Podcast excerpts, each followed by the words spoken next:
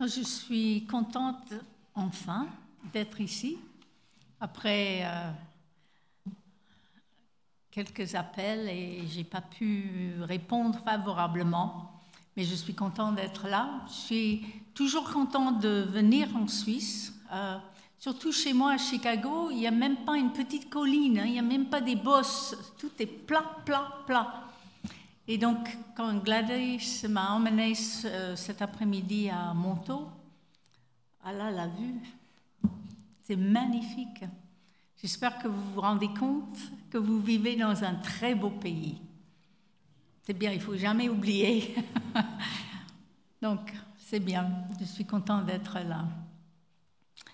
Donc, le thème de ce week-end, c'est la méditation biblique euh, au cœur de notre vie. J'aimerais juste vous poser une question d'abord. Combien d'entre vous possèdent plus qu'une Bible? Plus que cinq Bibles.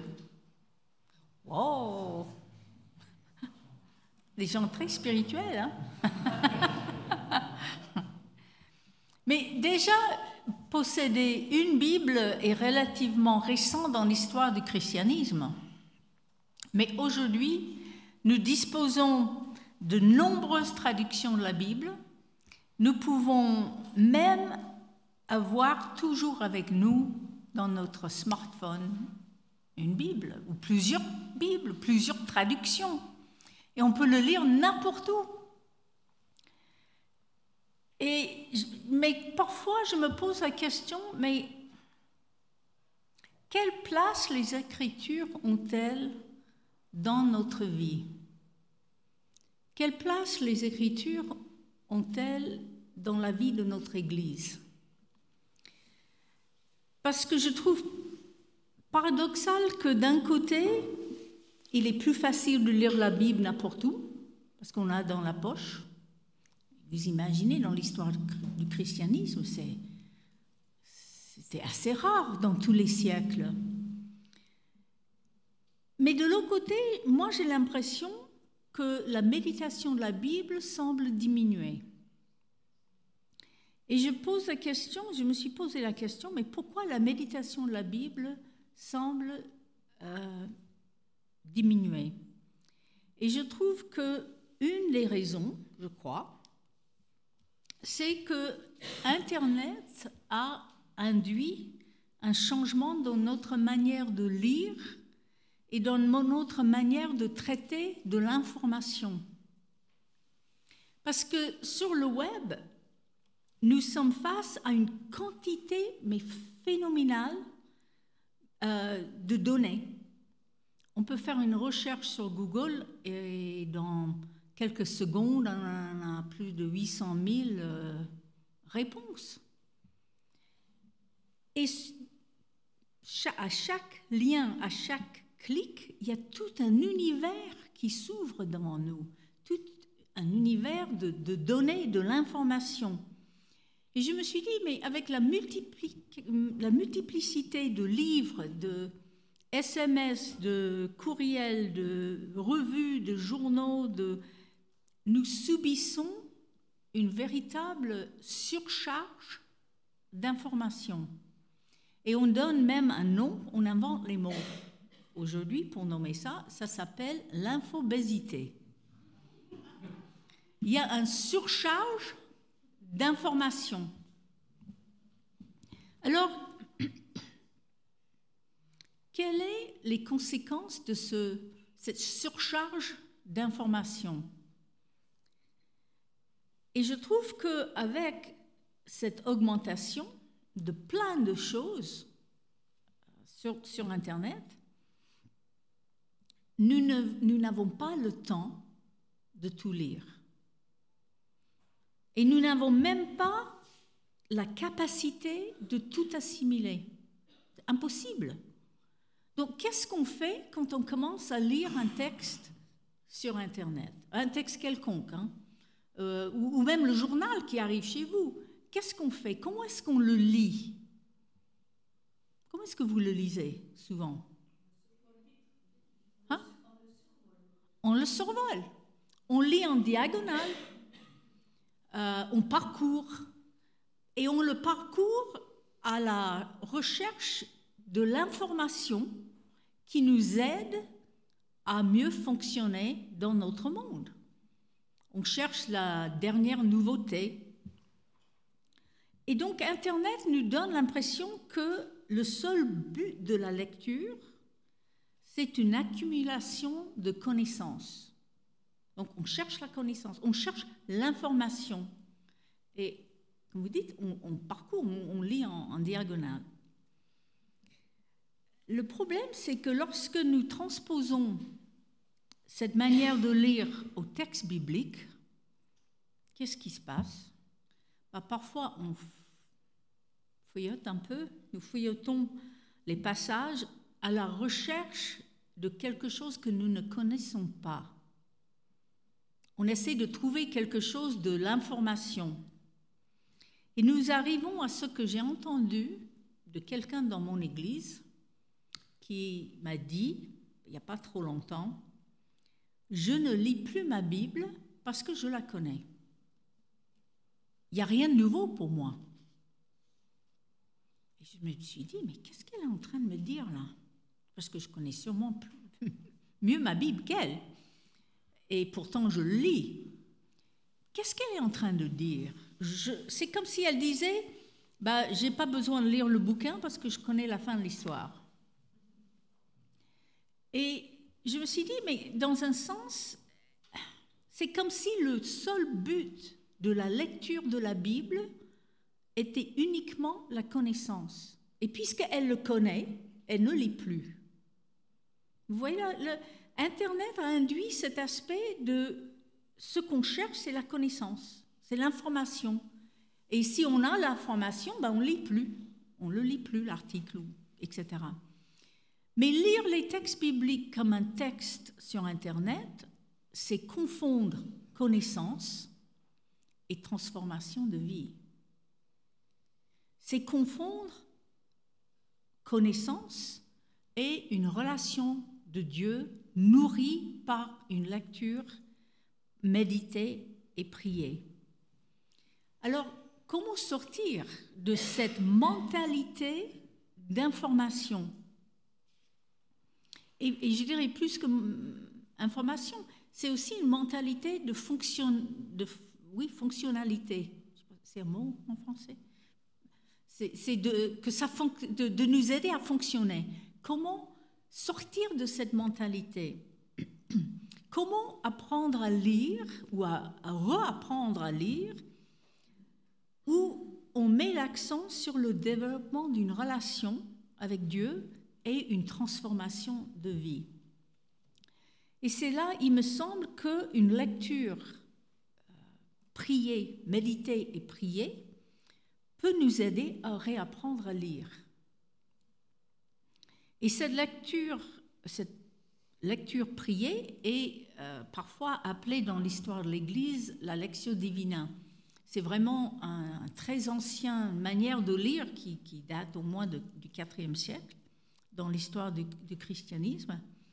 Et donc, moi, j'aimerais regarder les étapes de cette manière de lire, le décrire. Normalement, il y a quatre étapes, mais j'aimerais quand même ajouter une étape avant et une après, parce que je trouve que pour les gens à l'époque, c'était, ça valait de soi, ces deux-là, donc ils n'ont même pas mentionné. Donc j'aimerais le prendre en six, six étapes et je vais utiliser l'image du repas pour essayer de décrire cette lecture. Comme ça, ça vous, peut-être vous aide à rester un peu éveillé ce soir après une journée de travail. Et puis, je vais terminer après en soulignant l'importance de cette lecture priée, euh, surtout dans notre ère numérique. D'abord, c'est le temps de préparation. Là, je dirais, on se met à table. Et donc, avant de lire un texte biblique, il est utile de prendre un temps de silence. Et donc, j'aimerais dire quelques mots sur l'importance du silence dans la méditation de la Bible. Euh, c'est vrai, le silence n'est pas très bien coté chez nous. Mais notre tradition, quand même, met l'importance sur la Bible.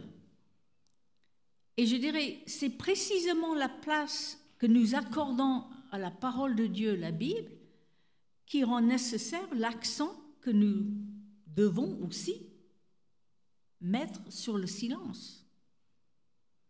Parce qu'une des conditions du silence est l'écoute et le silence.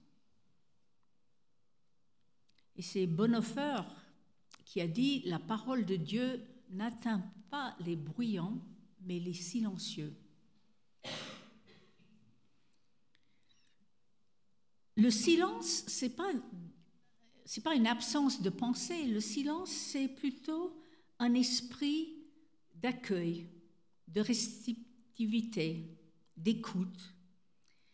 Et je trouve qu'aujourd'hui, nos vies sont tellement fragmentées, tellement dispersées, euh, nous jonglons, mais constamment, entre nos propres désirs, des demandes euh, au travail, les demandes de la famille, les demandes des amis, de l'Église, et, et dans toutes ces voies qui essaient d'attirer notre attention, la voix de Dieu peut être noyée dans ces voix qui demandent notre attention, qui attirent notre attention. Et donc pour écouter d'une manière intense, il est nécessaire de rassembler ces parties dispersées en nous, qui vont dans toutes les directions, de se poser, de nous poser devant Dieu. Par exemple, quand vous dites à un enfant, écoute, qu'est-ce que vous êtes en train de lui dire? Hmm? Sois tranquille. Tais-toi aussi, mais c'est plus que tais-toi, parce que c'est vrai, un enfant peut être silencieux, mais dans sa tête, il est ailleurs. Parfois, on a envie de dire à un enfant, mais regarde-moi dans les yeux là. Rassembler cette partie, ces pensées qui sont partout, pour être présent, pour entendre la parole que nous aimerions lui dire. Et donc je trouve que parfois nous sommes des grands enfants, euh, l'esprit dissipé, distrait par mille préoccupations. Et nous avons du mal, au moins je parle pour moi-même, j'ai du mal à être attentif au moment présent. Souvent nous sommes dans le passé, avec nos regrets, avec nos blessures, Soit nous sommes dans l'avenir avec nos craintes, nos préoccupations, même si nous allons, ne pouvons pas changer le passé et ne pouvons pas contrôler l'avenir, on se balade partout et on a du mal à être présent dans le présent. Alors, Dieu nous invite à être dans un esprit d'accueil, devant lui. Et je pense que c'est sûrement le sens de ce écoute Israël. Écoute Israël, notre Dieu est un, tu aimeras le Seigneur ton Dieu de tout ton cœur, de tout ton être et de toute ta force. Mais c'est vrai, nous pouvons être à l'écoute de Dieu, heureusement, même quand nous sommes entourés par les gens où euh, il y a du bruit. Ça c'est vrai, heureusement. Dieu n'est pas plus présent dans le silence. Mais c'est plutôt nous qui sommes, euh, en général au moins, nous sommes plus présents à Dieu dans le silence et plus aptes à écouter. Alors, pour moi, le silence n'est pas un but en soi. Le silence est de nous permettre de nous poser devant Dieu, de lui ouvrir notre cœur, notre être profond, afin de mieux entendre ce que Dieu a à nous dire à travers sa parole. Et le silence est aussi nécessaire pour laisser la parole que nous avons entendue de la part de Dieu descendre en nous, demeurer en nous, se décanter en nous, s'incarner en nous. Et c'est le silence qui donne son poids, euh, sa densité à la parole accueillie. Donc ce n'est pas le silence pour le silence. Le silence est au service de la parole. Le silence est nécessaire pour écouter et entendre cette parole. Il y a une femme qui a vécu au XVIe siècle, elle n'était pas ménonite, elle était plutôt carmélite, Thérèse d'Avila, qui a une phrase qui m'a beaucoup aidé à me poser quand je viens pour passer un temps de prière, de lecture de la parole. Elle dit, et elle parle de, surtout de la prière, et je vais revenir demain, mais elle dit, demandez-vous à qui vous allez parler et qui vous êtes. Et moi, j'ai une expression qui à qui. Comme ça, je, me rappelle. Qui à qui? Ça m'aide à, à me souvenir de sa phrase. Donc, avant de commencer ce temps, ce temps de préparation, prendre quelques instants de prêter attention à Dieu, qui est ce Dieu devant qui je me tiens. Parce que la Bible, ce n'est pas un bouquin sur Dieu, c'est quelqu'un en face. Et puis ensuite, prendre conscience de qui nous sommes. Un enfant aimé par le Père. Et pour moi, cette qui à qui a énormément changé ma lecture de la Bible et aussi ma vie de prière de prendre quelques instants de voir devant qui je suis et qui moi je suis, qui à qui, ça change notre manière de lire et ça change notre manière de, prier. Et donc, pendant cette préparation, nous pouvons demander à être éclairés par l'Esprit qui inspire, qui a inspiré ces paroles. Euh, et c'est l'Esprit qui vivifie en nous la parole. Donc voilà 30 de préparation. Après, il y a le temps de lecture. Et ça, c'est les plats qui sont apportés à table. C'est le fondement. Donc nous lisons le texte lentement, à plusieurs reprises, et mais en cherchant à écouter de, de tout notre être. C'est une lecture lente, paisible, plusieurs fois, et la question est, que dit le texte? Quel est le sens du texte? Donc nous, nous lisons euh, avec notre intelligence, hein. nous pouvons mettre dans son contexte, euh, regarder des mots ou des passages parallèles, mais c'est qu'est-ce que ce texte dit?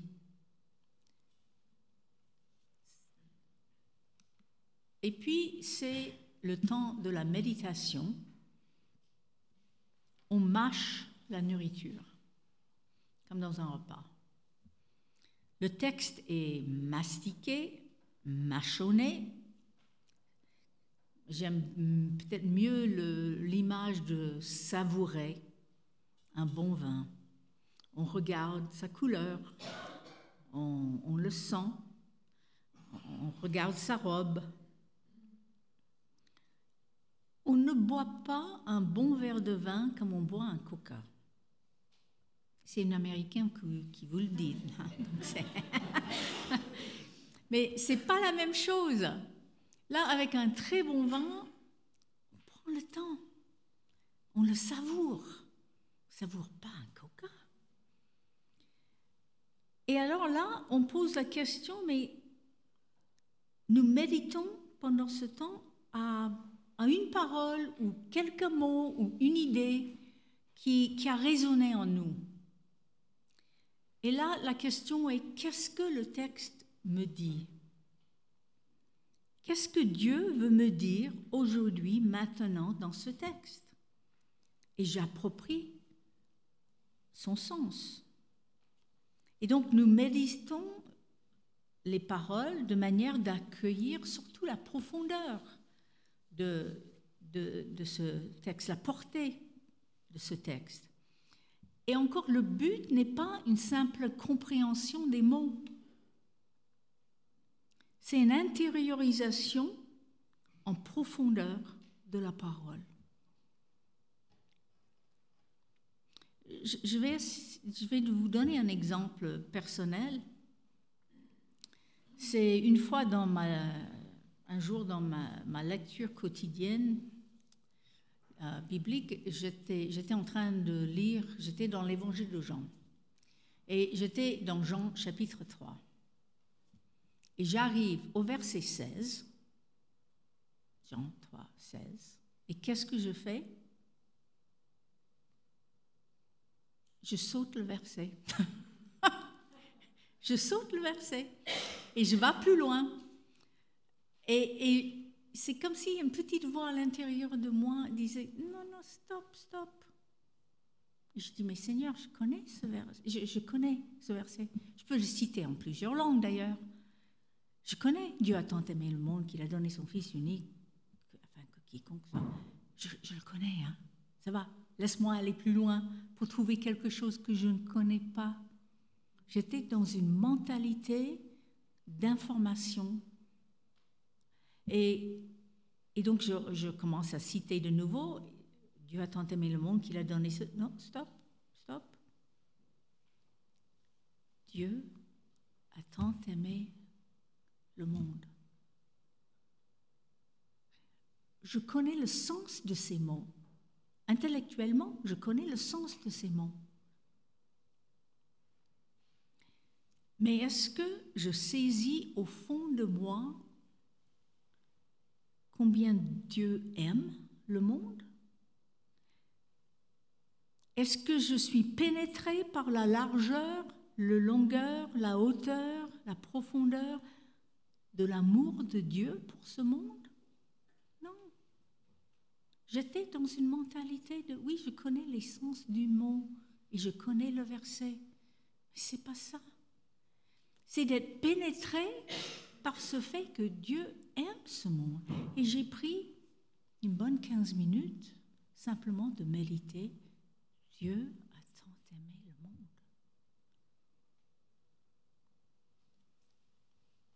c'est plus qu'une compréhension intellectuelle.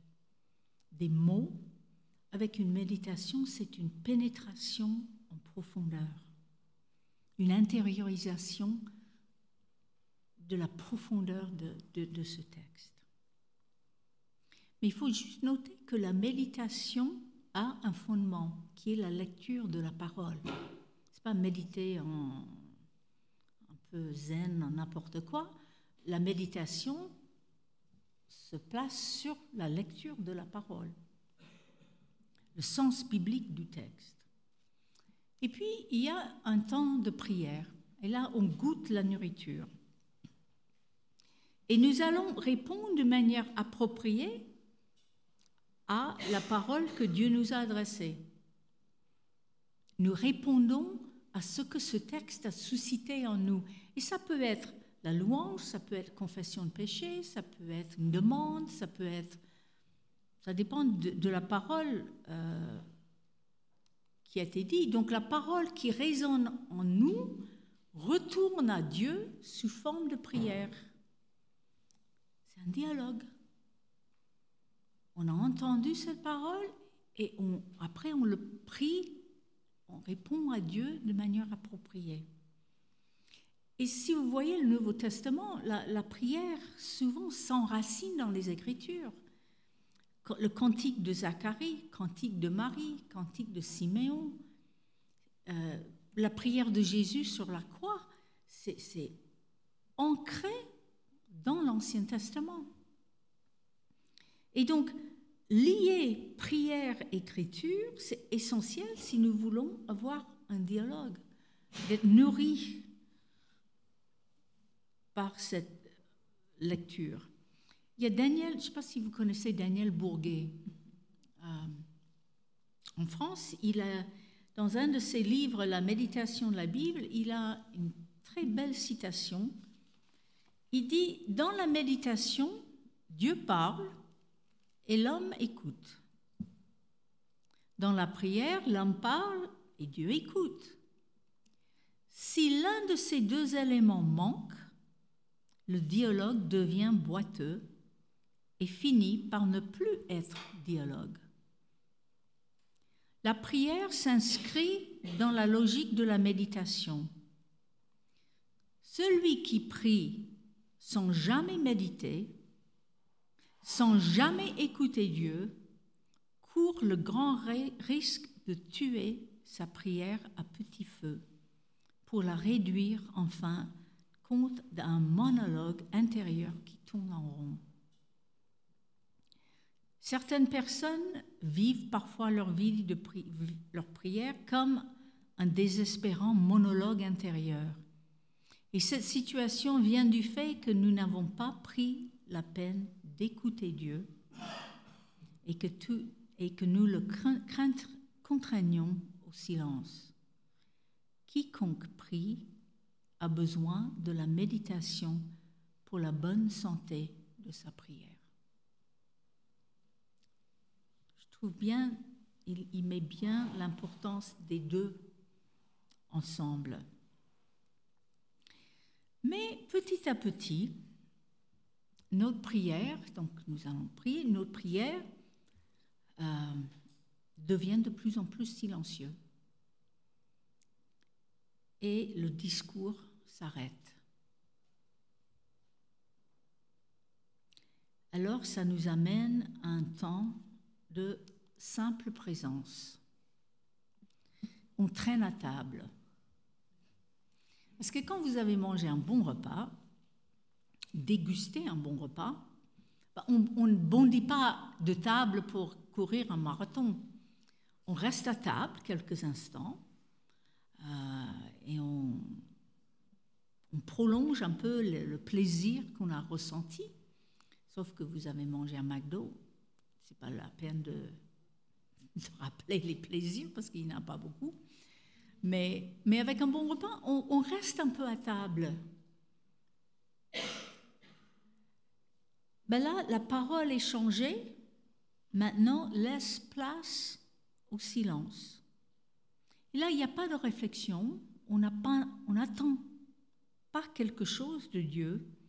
C'est simplement, nous restons tout simplement présents à Dieu nous restons consciemment dans la présence de cette triunité qui de toute façon est au-delà de toute parole. Nous restons simplement devant Dieu, dans un abandon confiant. Vous, savez, quand, vous aimez quelqu'un, vous pouvez échanger, parler, mais vous n'avez pas besoin de baratiner ou tchatcher tout le temps. Vous pouvez rester simplement en silence ensemble. Il y a une communion ensemble qui dépasse les mots. Et c'est ça cet aspect de simple présence.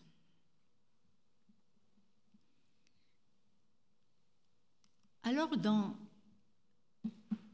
c'est Guy le Chartreux hein, qui a écrit ça, euh, je pense qu'au XIIe siècle, mais il dit la lecture sans méditation est aride. La méditation sans lecture est sujette à l'erreur. La prière sans méditation est tiède. Il montre bien les, liens entre ces étapes la, prière la, méditation sans prière est sans fruit. Et le don de la contemplation sans prière est rare ou miraculeux. Mais il y a une suite que j'ajoute, c'est le temps de mise en pratique. Là, cette nourriture reçue, assimilée, nous donne l'énergie maintenant pour l'action. Et là, nous ne pouvons pas être indifférents de, de cette parole que Dieu nous a adressée. l'appel que Dieu nous a adressé et donc ça conduit à la pratique. Ça devient concrète dans notre vie quotidienne. Ça conduit à l'action. Et c'est la mise en pratique de la parole qui l'ancre en nous. S'il n'y a pas de mise en pratique, on oublie très, très, très, très vite. Alors concrètement, comment pratiquer cette lecture priée? Je pense que ça suppose quand même un moment qui favorise quand même le calme et le silence. C'est pas dans dix minutes perdues au milieu de la journée. On peut prier autrement pendant ce temps-là, mais, mais pas une lecture priée. Et c'est aussi mieux de ne pas feuilleter des passages. Parce que souvent, qu'est-ce qu'on fait quand on commence à feuilleter des passages pour trouver quelque chose à lire? Ah, Je ne sais pas pour vous, mais moi, je retourne souvent au même passage. Hein? Parfois, vous pouvez, vous, regardez votre Bible comme ça, et vous pouvez, il y, a, certaines pages qui sont noircies, hein, et d'autres qui sont blanches euh, comme une vierge. C'est vraiment, on, peut savoir un peu ce qu'on fait. Donc c'est mieux de ne pas feuilleter des passages. C'est mieux de suivre une plan de lecture. Comme ça, vous n'avez pas besoin de savoir quel texte lire. Il y a plein de, de, plans de lecture. Il y a la Ligue, il y a l'Église réformée, il y a l'Église catholique, il y a des... il y a, dans YouVersion, dans la,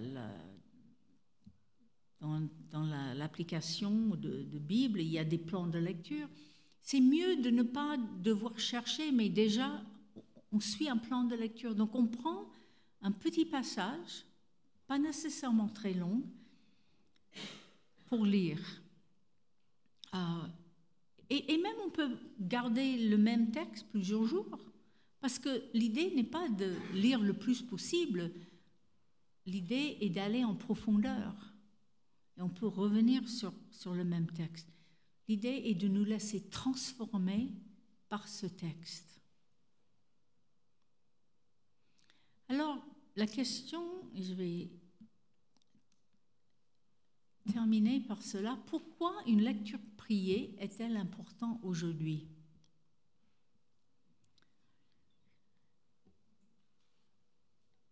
Pour moi, il y a au moins quatre raisons. Donc, d'abord, elle, est une, approche complète. C'est, elle réunit le cœur de la spiritualité, chrétienne la lecture de la parole, la méditation de la parole et de, sortes de prières. Ça résume très bien la spiritualité chrétienne. Je trouve aussi que c'est une lecture relationnelle et formatrice. Je m'explique. C'est une lecture qui favorise le développement d'une relation. Donc elle est relationnelle. Et ça favorise la transformation de vie à travers euh, le texte biblique. Donc c'est une lecture qui met l'accent sur la relation et sur le fait d'être transformé par cette lecture. On ne voit pas le texte comme, euh, comme un objet qu'on utilise, c'est plutôt le texte qui nous forme, nous, en tant que, pas objet, mais le texte est le sujet. Et le texte nous forme, nous transforme. Donc, une lecture relationnelle et formatrice voit la lecture comme euh, le lieu privilégié de notre relation avec Dieu, de nourrir notre relation avec Dieu. Mais je trouve aussi cette lecture évite une écoute purement intellectuelle. Et là, je parle plus peut-être aux, gens qui ont un service dans l'Église ou des étudiants dans les facultés ou des instituts. Cette lecture évite une écoute purement intellectuelle où on connaît plein de choses sur un texte, on peut l'expliquer en long, en large et en travers, sans avoir une véritable rencontre avec Dieu.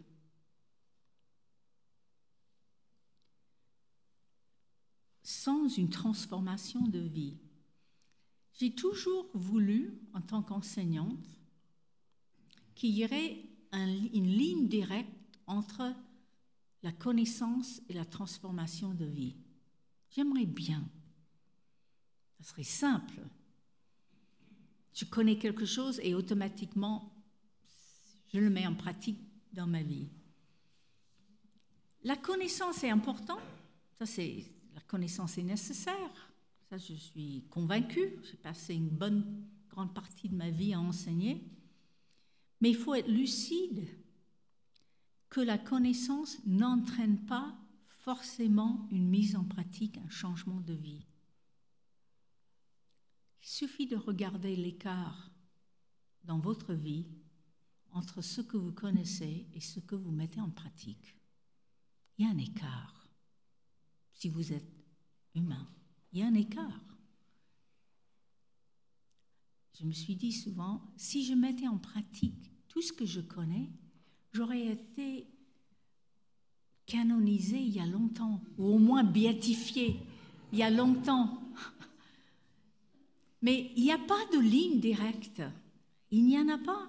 Et on, se méprend lorsqu'on confond la connaissance avec l'obéissance. Et donc une, une lecture priée pour nous aider à voir l'écriture plutôt pas comme des paroles sur Dieu, mais comme quelqu'un en face.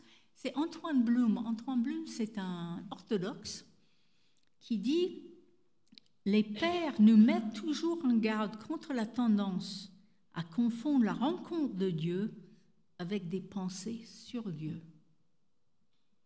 C'est juste. C'est très très juste. Et puis, le quatrième, c'est cette lecture évite une lecture simplement utilitaire, fonctionnelle. Parfois, surtout nous qui avons un service dans l'Église, un ministère dans l'Église, nous utilisons la Bible comme une boîte à outils dans laquelle nous piochons des outils que nous avons besoin pour notre service. Et donc, nous sommes tentés à réduire l'écriture à une prédication le dimanche matin, ou une méditation pour le groupe de jeunes, ou une étude biblique, ou une présidence, ou une leçon de l'école dimanche.